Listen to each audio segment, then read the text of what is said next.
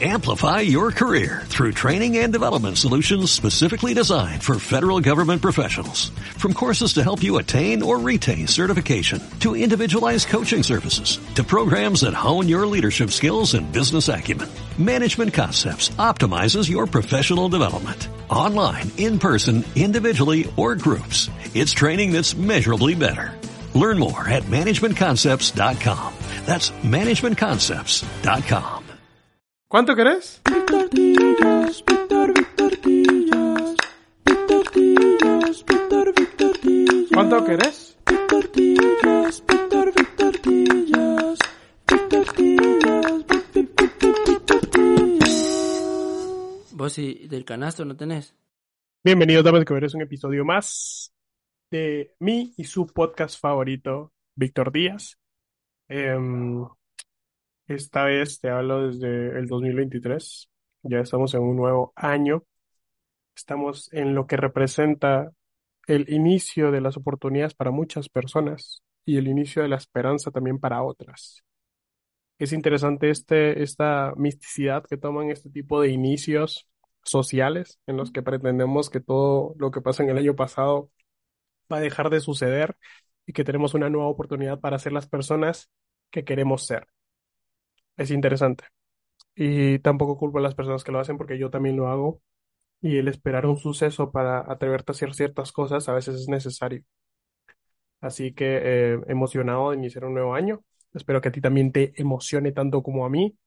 Em, y pues bueno, hoy voy a hablar de un tema muy importante que creo que tiene mucha importancia en la sociedad. Eh, dije dos veces importancia importante. Eso es cool, creo, y también importante. Em, pero bueno, em, voy a hablar de la mediocridad. Voy a hablar de un tema súper importante para mí. Eh, mediocridad que presenté la semana pasada por no subir episodios, por eso que hoy estás recibiendo uno a mitad de semana, porque no, no soy nadie para hablar de mediocridad si estoy siendo mediocre con mi contenido. Entonces, por eso hoy tienes un episodio extra, igual vas a tener el episodio del viernes, porque me prometí en algún momento del año pasado en no fallarle a este contenido. Entonces, cada viernes o lo subsecuente a lo que suceda, vas a, a, los días que sucedan, vas a tener un nuevo episodio.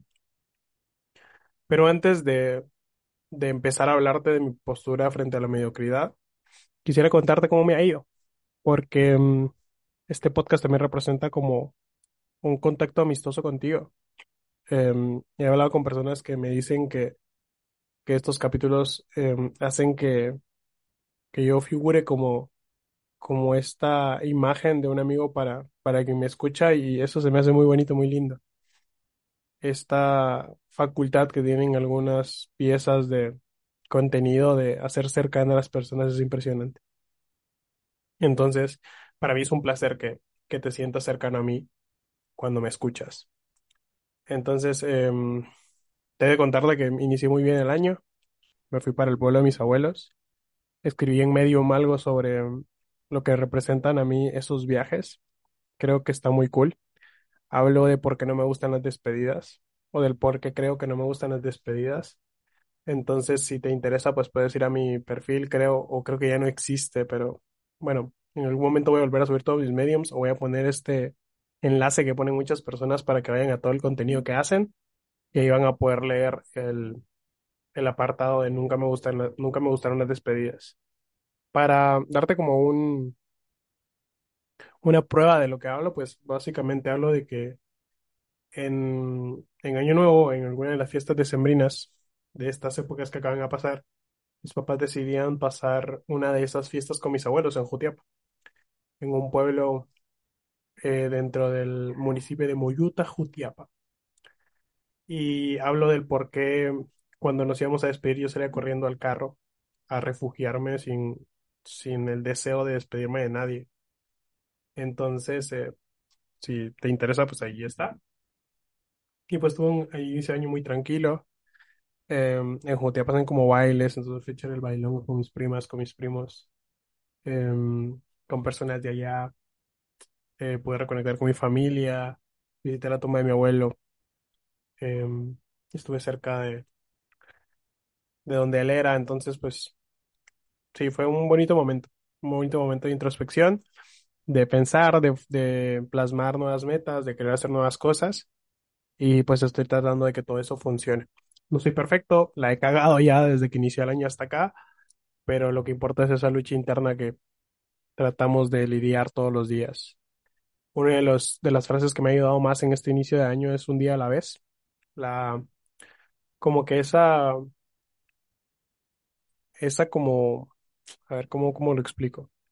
Esa como alienación, esa como separación de un día de toda la complejidad de, de lo que representa tu vida, te da mucha paz. He encontrado mucha paz en esa idea porque cada vez que tengo, que no cumplo con, no sé, con la disciplina suficiente para hacer algo, o para dejar de hacer algo, o para escribir, o para leer, o para estar atento a mi trabajo, concentrarme realmente en él, cada vez que no encuentro la fuerza para hacer cualquiera de esas cosas, siempre vuelvo a la frase de un día a la vez y trato de que ese día eh, haga lo mejor que puedo hacer, porque eso es lo mejor que puedes hacer. No, ¿cuál es la frase de Pepe el Grillo que aparece en Pinocho? La voy a buscar aquí, tengo mi computadora al lado. Eh, frase del grillo de Pinocho. Netflix, porque pues la versión de Netflix es la mejor de los Pinochos. Al lado de también de la versión de DreamWorks con el Pinocho de Shrek, que es una pasada también. Em, la frase dice, debes hacer tu mejor esfuerzo y eso es lo mejor que cualquiera puede hacer. Es una frase que me gustó mucho también de esa película. Tenía pensado hacer un episodio de esa película, pero creo que ya con todo el contenido que hay en internet ya es suficiente. Pero para mí me parece una obra de arte. No sé si ya lo había dicho aquí, creo que ya lo había dicho en algún otro episodio, pero me parece una obra de arte, la he visto dos veces, es impresionante. Pero bueno, volviendo al todo, eh, un día a la vez, trata de que cada día, si tú pasas por estos episodios por los que yo paso a veces, porque a pesar de lo que piensen, soy alguien que, soy alguien como muy, que lucha mucho con muchas cosas a diario.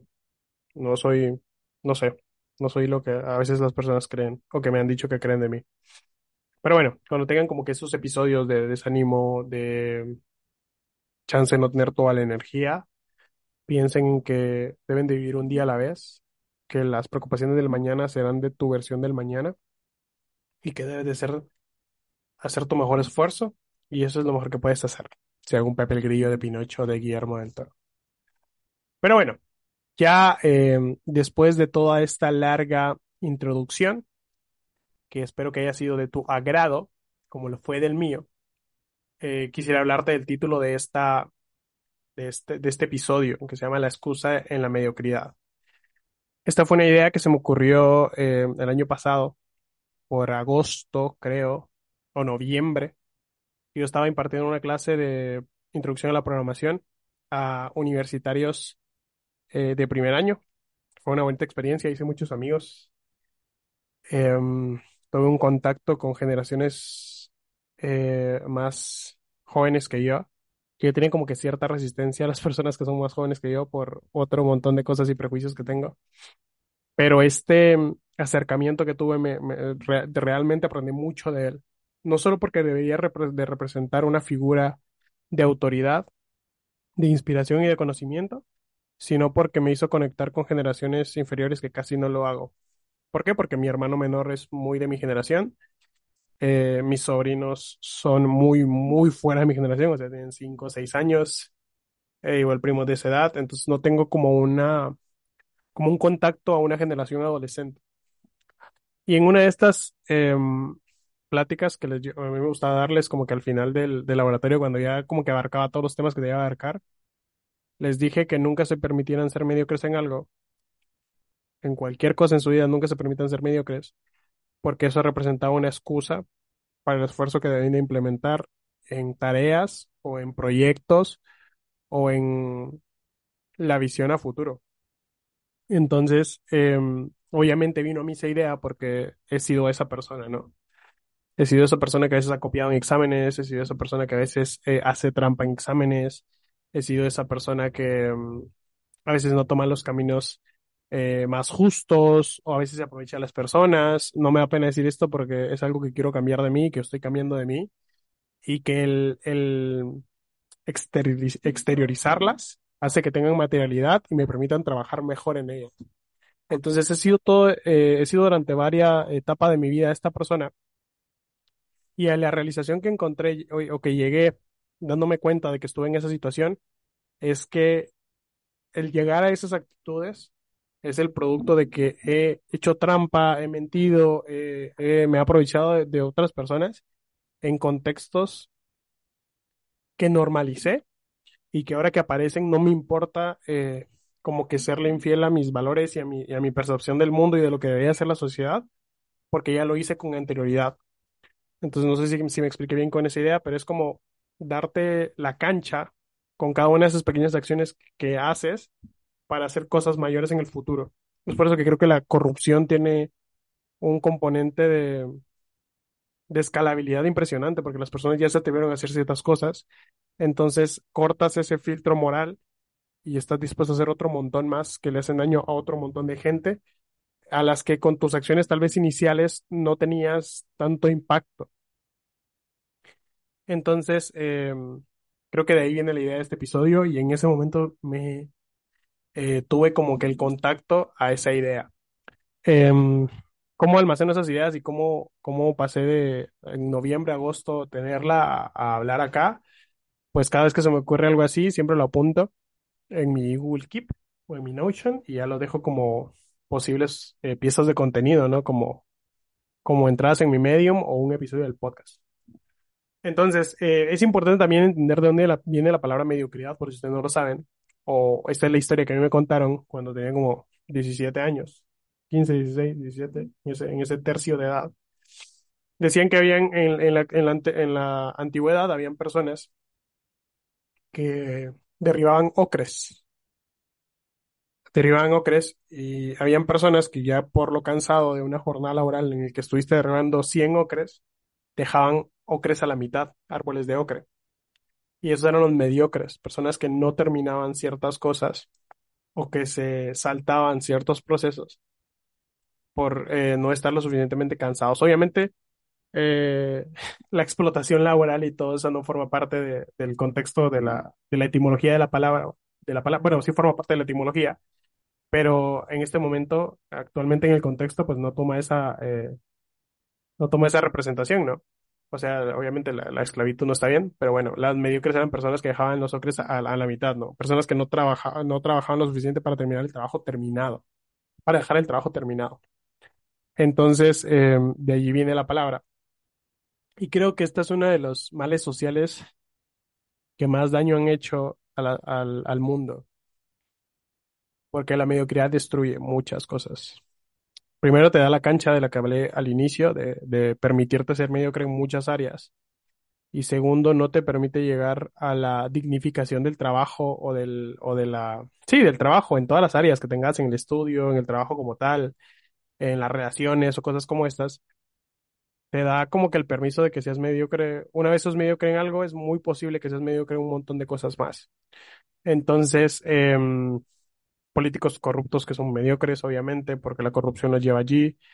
Em, y pues, eh, no sé, científicos, gente que se dedica a desarrollar productos, a desarrollar soluciones a problemáticas y que no tienen el suficiente compromiso para terminarlas o hacer el estudio pertinente. Em, cada vez que, hablo de, me- de, de mediocridad me recuerdo del caso de, en México del, del paso a desnivel o del puente que se cayó, del puente de metro que se cayó. Esa es mediocridad. Esa es, eh, es como que la irresponsabilidad de terminar un trabajo que quede lo suficientemente perfecto y seguro para que cualquier persona pueda utilizarlo. La mediocridad puede llegar hasta ese punto y puede cobrar vidas. Entonces es muy importante que identifiquemos como sociedad el impacto real que tiene una persona mediocre, un profesional mediocre o un mediocre en cualquiera de las áreas y corregirlo. No despedirlo, corregirlo, porque, como les decía, el hecho que seas mediocre en algún, en un área o en un aspecto te da la cancha para que lo seas en otros. Entonces, creo que es una de las cosas que los jóvenes deberían de cultivar, el entender que es mejor no hacer cosas que hacerlas mediocres. Había una, una vez que estaba hablando con una, con una amiga y hablábamos precisamente sobre este tema. Y es una pregunta que creo que es, es muy importante para, para conocer a alguna persona. Pues si tienen estas pláticas profundas con alguien, háganle la, cuestionen si, háganle la pregunta o cuestionen si, ¿qué es mejor? ¿Dejar las cosas a medias o no hacer nada? ¿O entregar algo a medias o no hacerlo? Eso es, eh, eso es una pregunta pues que viene a mí siempre en la universidad cuando estoy por hacer cosas o estoy muy cansado para hacerlas. Porque pues tengo una jornada laboral, tengo una jornada académica y luego de pues esas dos jornadas tengo que em, elegir si necesito terminar trabajo o necesito adelantar tareas, ¿no? Entonces, eh, en ese proceso de elección, cuando el tiempo es limitado, que igual la sobreexplotación de tu, de tus propios sentidos y juventud, pues también será tema para otro episodio. Pero cuando estamos como que en esa, en esa elección, em, hay que, hay que elegir si ser mediocre o ser, o, o no hacer nada, o ser irresponsable. Esa es realmente la, la decisión. Ser mediocre o ser irresponsable. Para mí es mucho mejor ser irresponsable, demostrar la falta de organización y, so- y proponer una solución. Eso creo que es mucho mejor y, re- y representa mucha más responsabilidad el hacerte cargo de los problemas de irresponsabilidad que el entregar algo lo suficientemente mal para hacer sentir a la otra persona como una falta de respeto. Eso era lo que yo sentía cuando mis alumnos me entregaban mierda en las tareas que yo solicitaba. Como falta de respeto, es como de, dude, o sea, respeta mi maldito tiempo. Eso era lo que, lo que sentía y es por eso, es por eso que de las primeras cosas que les dije a mis alumnos en esa, en esa experiencia que tuve de dar clases, fue si en algún momento de, de verdad sucedió algo y no tienen el tiempo necesario para entregarme algo, alguna tarea, algún proyecto, alguna investigación, negociemos, hablemos, explícame, yo voy a entender, pero no me no me entregues mediocridades, no seas mediocre, porque yo estoy consciente de lo que provocan los pequeños actos de mediocridad. Y es evidente, o sea, esto realmente creo que es una teoría importante, no sé si en algún momento alguien la formuló, pero estoy seguro que existe. Y si nadie la formuló, la voy a formular y está patentada en este momento. Obviamente creo que ya, ya alguien habló de esto, pues, o sea, obviamente. Pero sí, creo que de las ideas más importantes de este episodio es entender que los pequeños actos de mediocridad permiten eh, excusar grandes actos de mediocridad. Entonces creo que si, si, si te deberías de quedar con algo en este episodio, eso es lo importante. Pero bueno, una vez identificaste que, que tenés como que, que tenés como estas tende- que, que tenés como que estas tendencias, perdón por hablar mal, eh, que yo también tengo, obviamente, ¿qué puedes hacer para erradicar esa mediocridad? Y para esto, eh, encontré la solución hace poco. ¿En dónde? En el libro de Tools que estoy escribiendo de, que estoy escribiendo, dice que estoy, que estoy leyendo de, Stutz. Y, ¿cómo se llama el otro chavo que escribe en este libro? Porque son dos chavos. Es Stutz, Phil Stutz, y la otra persona se llama Barry, Barry Mitchells. Estas dos personas hablan sobre las, las herramientas que creó Stutz, que si no han escuchado ese episodio del, del, podcast que se llama, eh, ¿cómo se llama? Hoy lo olvidé. ¿Se llama Stutz? Sí, se llama Stutz. por- no, bueno, no se llama Stutz. Stutz se llama el documental sobre el que va a ser el episodio. Pero el episodio, lo voy a buscar ahora porque no me recuerdo en este momento. Otra vez estoy grabando los episodios de noche. Error mío. Pero quería darte, em, quería darte un episodio. El, episodio se llama eh, el arte de conectar con personas.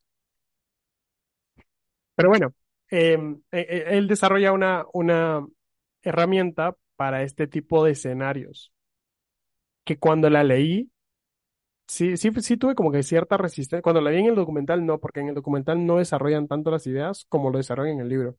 Porque pues obviamente no tiene límite de tiempo, Netflix no te está pagando por tal o cual cosa, sino que estás sentado en un escritorio escribiendo, ¿no? Y desarrollando tus ideas. Entonces, en este libro, en The Tools de Stutz y de Barry, hablan sobre la herramienta de la búsqueda del dolor. Y cuando tuve contacto con esta idea, dije, a huevo, esta es la solución. Pero eh, sí tiene como que una representación de posponer la, el placer momentáneo por el goce futuro. Porque en lo que se basa esta herramienta es en darle vuelta o cambiar los pensamientos de, de dolor al deseo. Por ejemplo, em, eh, a ver, lo utilicé la semana pasada. Yo tenía que desarrollar la semana pasada unas cosas para un proyecto que estoy trabajando en el que vamos atrasados por mi culpa. Em, porque también he estado como que en otras cosas de la empresa, porque estoy pasando como que en el trabajo en el que estoy, estoy pasando por una transición de, de puesto, ¿no? Entonces tengo que dejar todo lo que hacía antes eh, bien terminado y encima ir trabajando en, en- en las nuevas atribuciones que tengo. Entonces me atrasé un poco en el, en el desarrollo y yo realmente ya no quiero hacerlo. Honestamente ya no quiero hacerlo. No, no me hace feliz programar esa cosa. Entonces, em, ¿cómo utilizo esta herramienta de la búsqueda del dolor? Lo que propone Stutz es darle la vuelta al pensamiento que viene a tu mente o que evoca cuando piensas en esta acción. Obviamente, cuando yo pienso en este proyecto, que después de terminar este capítulo, debo de, debo de terminar o debo de avanzar, por lo menos, por ejemplo. Em, cada vez que piense en eso, debo de pensar que deseo hacerlo. Si en este momento tiene cierta resistencia, yo también la tuve. Hay como ciertas, eh, componentes de psicología mágica en este libro que dejando un, de lado un poco el, el cinismo que habita en mi interior, he llegado a, a encontrarle sentido. Pero la búsqueda del dolor se basa en eso, en desear o en cambiar el pensamiento, por lo menos que evoca eh, al inicio de, que piensas en esa acción, a algo positivo y a desearlo. Y dentro de esa mentira que te estás haciendo creer, en algún momento te la vas a creer. Como este dicho que dice, mientes hasta que, hasta que se haga verdad. Y me dio mucha paz, me hizo como que refrescar esa, esa, esa idea de, de buscar cosas que tal vez no te den, como decía con anterioridad, placer, placer instantáneo, pero que te den eh, goce, eh, goce perpetuo. El atreverte a hacer cosas que duelen en la actualidad para tener un beneficio futuro. Y creo que eso puede ayudar mucho al proceso de lucha con la mediocridad. Y la mediocridad al final es una venda. O sea, yo he visto muchas personas eh, de mis amigos que están como que inmersos en esta nube de mediocridad y a veces lo que se necesita para salir de allí es hacérselo ver a la persona, darle dos cachetadas, obviamente no, no literalmente, eh, darle dos cachetadas y hacerle ver que se la está cagando. Y ese es un capítulo que también quería grabar hoy que se llama el cómo ser un amigo de verdad. Y mm, te adelanto un poco de ese episodio que va a salir.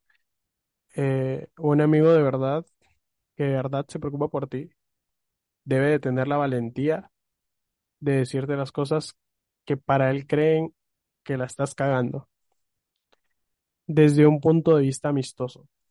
Yo tengo un amigo en el que, en el que tuvo como un mal año. Yo, yo estoy consciente de eso porque pues tenemos como que mucha confianza en sus cosas. Y mm, de los, de los peores males, pues el mejor, ¿no? No, no tuvo ningún como pérdida familiar, eh, muerte o cosas como esas, sino que era como una, una ruptura amorosa o algo parecido. Y obviamente esta crisis de, de los 20 que nos da a todos. Y en esa, y en ese proceso, en, en esa etapa de su vida, yo estaba muy presente, trataba de estar lo más presente posible para él. Pero hubo un momento en el que dije como que, o sea, sé que estás pasando por cosas difíciles, sé que te están doliendo ciertas cosas, pero ya la estás cagando. Un amigo, para mí, desde mi punto de vista, debería hacer eso. El evidenciar cosas que le están haciendo mal a la otra parte. Evidenciarlas obviamente con respeto, desde la amistad, desde un trato amistoso, desde la confianza, que eso es importante porque nadie que no tenga la confianza para decirte ciertas cosas debería de decírtelas. Y eso también te deberías llevar de este episodio. Nadie que no tenga la confianza para decirte las cosas que quieres decir, debería decirte. Si yo no tengo la confianza para que un amigo me diga a mí que la estoy cagando, yo no tengo por qué venir y decirle a mi amigo que la está cagando. ¿Por qué? Porque eso es ser chute, como ser metido, como que ser llamado, como que llegar a lugares en los que no te han llamado. Y esto no te hace ser un buen amigo, obviamente. Pero si ya existe la confianza, si ya está la cancha para evidenciarse errores y tener la solvencia moral y estás seguro que le va a hacer mucho más bien que lo evidencies a que lo que sigas, a que lo sigas ignorando, hazlo. Y yo me recuerdo que este mi amigo al que yo lo confronté, yo vi que la estaba cagando, pero yo no quería que se excusara. Porque las excusas también son señal de mediocridad. Entonces yo le dije, mira, voy a evidenciarte esto, voy a decirte esto que quiero decirte, pero no quiero discutirlo. No quiero que me, no quiero que te excuses. Porque mm, obviamente eso es darle la cancha que, que sea mediocre. Entonces me desahogué, le mandé como un mensaje como de 100 líneas y le hice ver las cosas que para mí creía que estaba mal. Me agradeció, nos vimos muchos más amigos. Obviamente ese tipo de, de situaciones solidifican amistades, pero es parte de, la tarea de ser amigo y de la, de la responsabilidad que uno adquiere en el hacerse querer y querer personas, el evidenciar este tipo de cosas. Eso debería ser un amigo. Los amigos también deberían de ser fuente de evidenciación de mediocridad. Porque obviamente la mediocridad nunca termina en un buen lugar y el hecho de que te preocupes por alguien, de alguien, que aprecies a alguien, representa que estés dispuesto a estar pendiente de él y a identificar estas situaciones. Entonces, em, pues creo que esas serían las soluciones que te podría plantear para este problema. Creo que esa sería la idea que te quiero compartir hoy. Espero que te haya gustado, espero que hayas conectado. Si te gustó, por favor, dale like acá en Spotify. Guárdalo en tus favoritos, aunque nunca más lo vuelvas a escuchar. Eh, compártelo a un amigo. Si llegaste hasta aquí, hazme el favor de compartirlo con alguien. Me va a ayudar mucho a hacer crecer esta comunidad, entre comillas, porque no me gusta la palabra comunidad. Y también va a ser un episodio del podcast. Pero mm, a crecer como que este grupo de personas eh, que somos amigos, que me toman como un amigo y que yo también los tomo como amigos, para hablarle de este tipo de cosas que eh, están inmersas en mi cabeza. Te mando un abrazo, te quiero un chingo y nos vemos en el siguiente episodio de este tu podcast, Víctor Díaz. Bye. Amplify your career through training and development solutions specifically designed for federal government professionals. From courses to help you attain or retain certification, to individualized coaching services, to programs that hone your leadership skills and business acumen, Management Concepts optimizes your professional development. Online, in person, individually, or groups, it's training that's measurably better. Learn more at managementconcepts.com. That's managementconcepts.com.